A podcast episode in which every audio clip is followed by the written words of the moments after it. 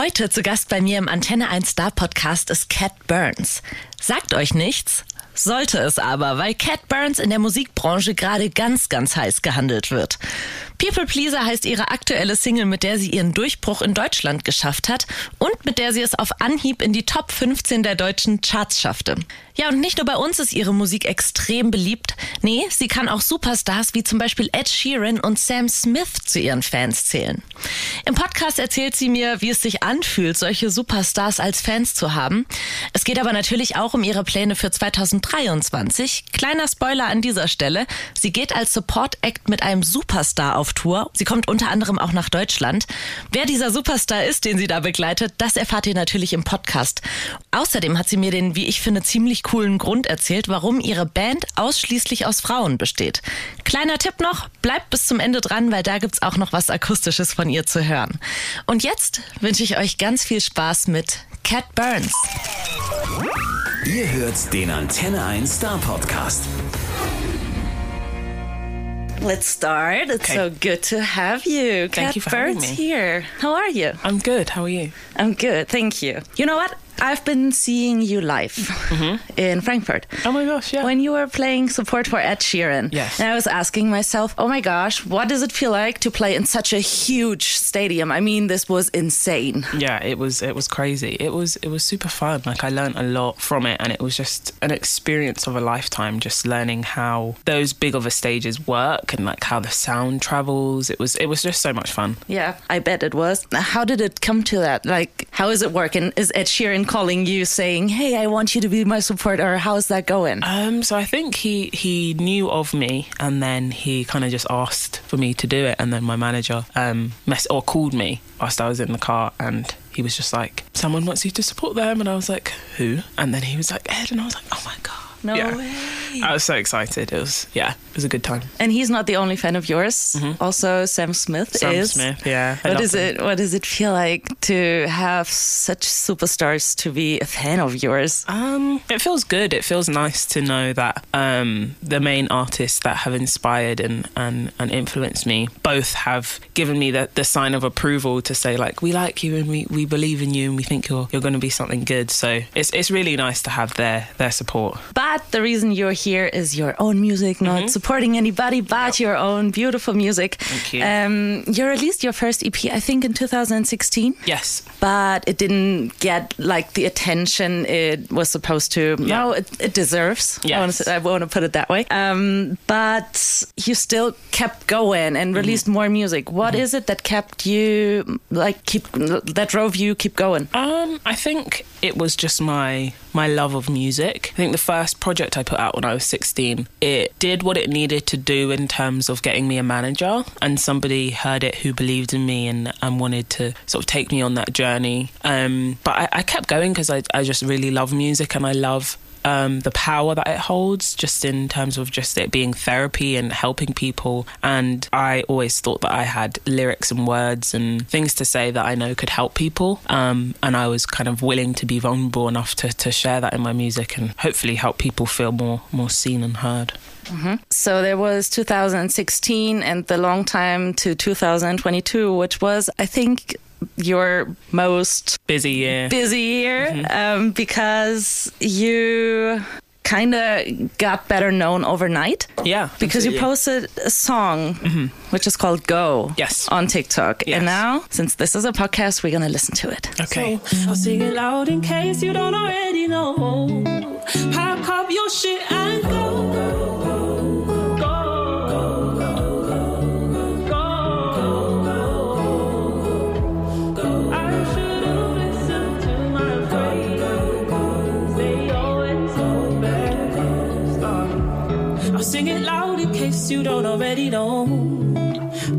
Pack your shit and go. So, this is the song you posted on TikTok. What is the story about it? What, what happened after you posted it? Um, after I posted it, uh, it just started to kind of go viral online, um, which was super like exciting and fun. Um, and then we put the song out, and it did okay. It got like one to two million streams, and it was really cool. And then a year later, um, like a group of like fifteen to seventeen year olds kind of found the song or discovered the song and started making videos to it, um, which then started to kind of create a little sort of micro trend within TikTok. Um, and then after that, the rest is kind of history. It just started to, to get bigger and bigger and bigger, and it, people more people were streaming it, more people were hearing it and finding it, and it just sort of sped up my career massively, and it and it helped me um, with so much. So I always say that's the song that kind of changed my life. Mm-hmm. Yeah. How do you feel in general about TikTok?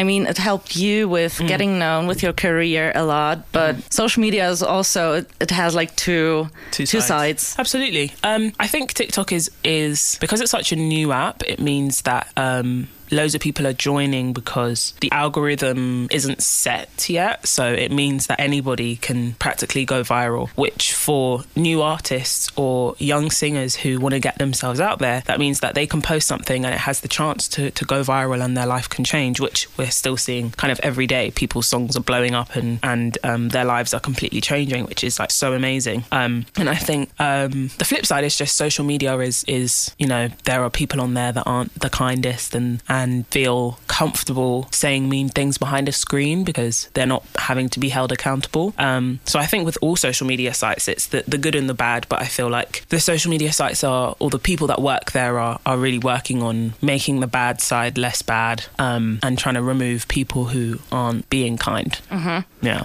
Have you had any bad experiences on there? Um, I think I'm lucky that I kind of just there's like different features. You can hide comments. You can like not see particular things. Um, but I think I think I've been lucky that it hasn't been too bad. Um, but I know other people who have who have struggled with it. But I've been I've been lucky. Good for you. if there is um, anybody listening to us right now who is trying to um, to put up some music to like get known, um, what would be your tip to them? Um, I'd probably say find a really interesting way of uh, teasing your music and teasing you as a person. Um, because the way that people consume music has changed, especially on TikTok and, and Instagram and all these sites. You have to be really uh, you have to be a lot more interesting with how you show your music because people's people lose their attention span really quickly. Um, so I definitely just say find like a cool way of of sharing your music with people, not just um, sitting in front of a screen and singing. You have to think of something a bit different now. Okay, how did you do it? What was well, I was cool way? lucky. I was lucky. I could just stand there and Yeah. and, and and sing. But now I'm learning and trying to figure out ways I can I can make the posts more exciting and grip people and grip new people in. Um, so it's all it's all learning, which is which is always fun. That's cool. Um, so your current single is called "People Pleaser," and again, we're gonna listen to that. When you say something's wrong, I just wanna make it better. Oh, but I've realized that you just wanted me to listen. But listen when I see you cry. I can't stand what I feel inside. Oh, I just wanna fix you. Guess I'm what they call a people, people, people. Pleaser.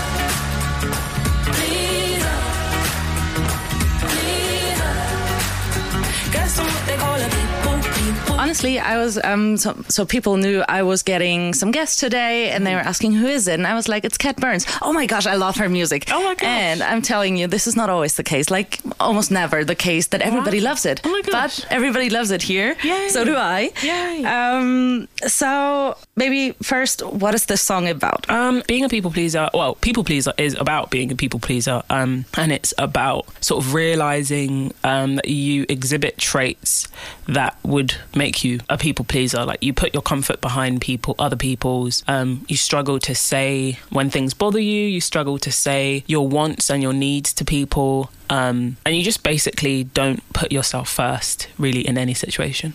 Are you a people pleaser? Absolutely In what situations? most situations really i think i i always think about other people before i think about myself and as I've gotten older, I've definitely realised that that is not a way that I can continue living my life. Otherwise, I won't be truly happy with anything. Mm-hmm. Yeah. Okay. is there?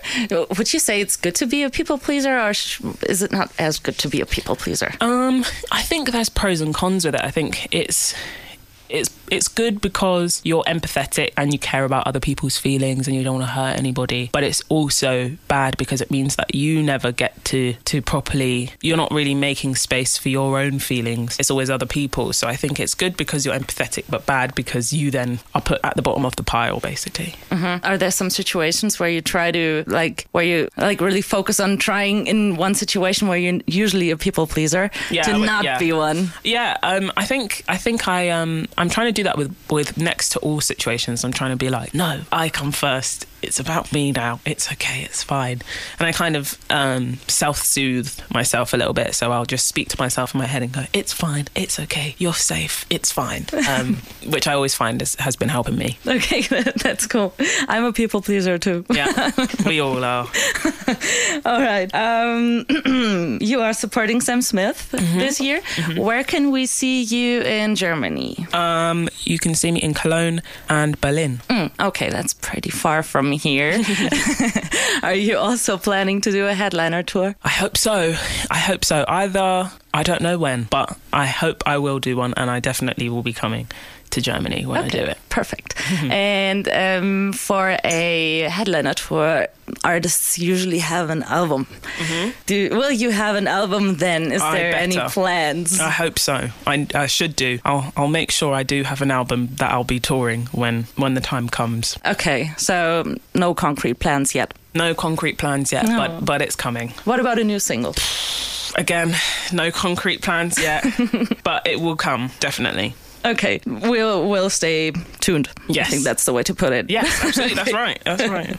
So you were just telling me, um, since I have trouble speaking English, you were telling me that you were learning German. Mm-hmm. Yeah, I'm So- well. I'm trying. I've got this app called Duolingo, and it teaches you whatever language you want. And I've I've started learning German. I don't know really much. What do you know? Milch und Brot, Milch und Brot. bitte, and Kaffee und Tee. Okay. Well, you um, verhungern. What is the English word for verhungern? You don't die by death, uh, but, but you don't die by hung- by d- starve You won't die of s- hunger. hunger. You won't die of hunger. There, there we Ah, go. cool. See, Oh, yes, I have that troubles makes myself. Does that make any sense? Okay, you survive. I'll survive because I know how to say I like food.